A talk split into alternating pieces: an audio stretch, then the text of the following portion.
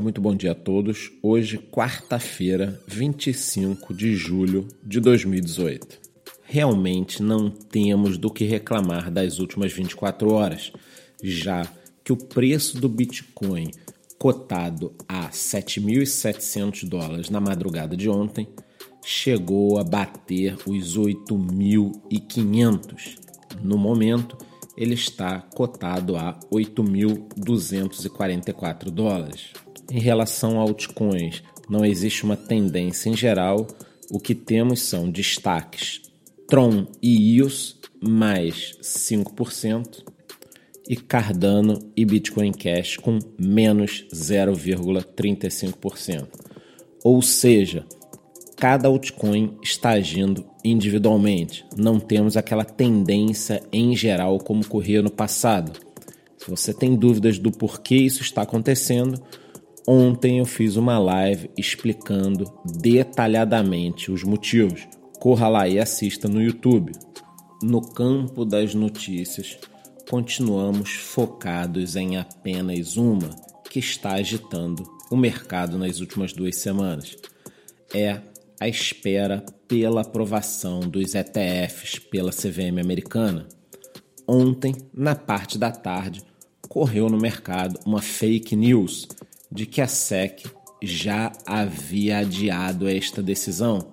Ocorre que o adiamento não foi sobre o ETF que estamos esperando. Então, até o momento, nada foi adiado. Pode ser que a SEC chegue em agosto ou setembro e decida adiar.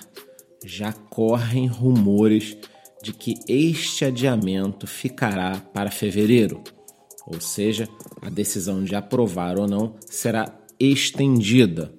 Não sabemos ainda os impactos disso no mercado.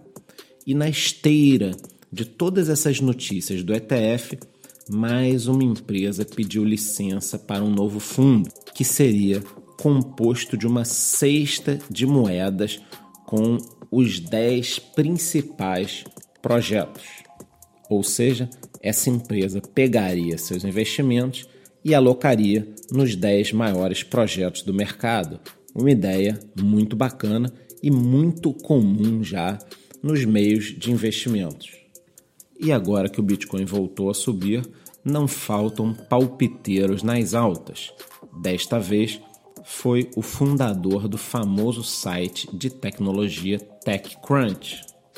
Numa entrevista para o importante veículo CNBC, ele disse que o preço do Bitcoin teria grandes chances de bater os 25 mil dólares ainda em 2018. A verdade é que nada está definido o preço do Bitcoin precisa manter-se acima dos 8.200 dólares e, quiçá, romper os 8.500 para confirmar uma série de tendências.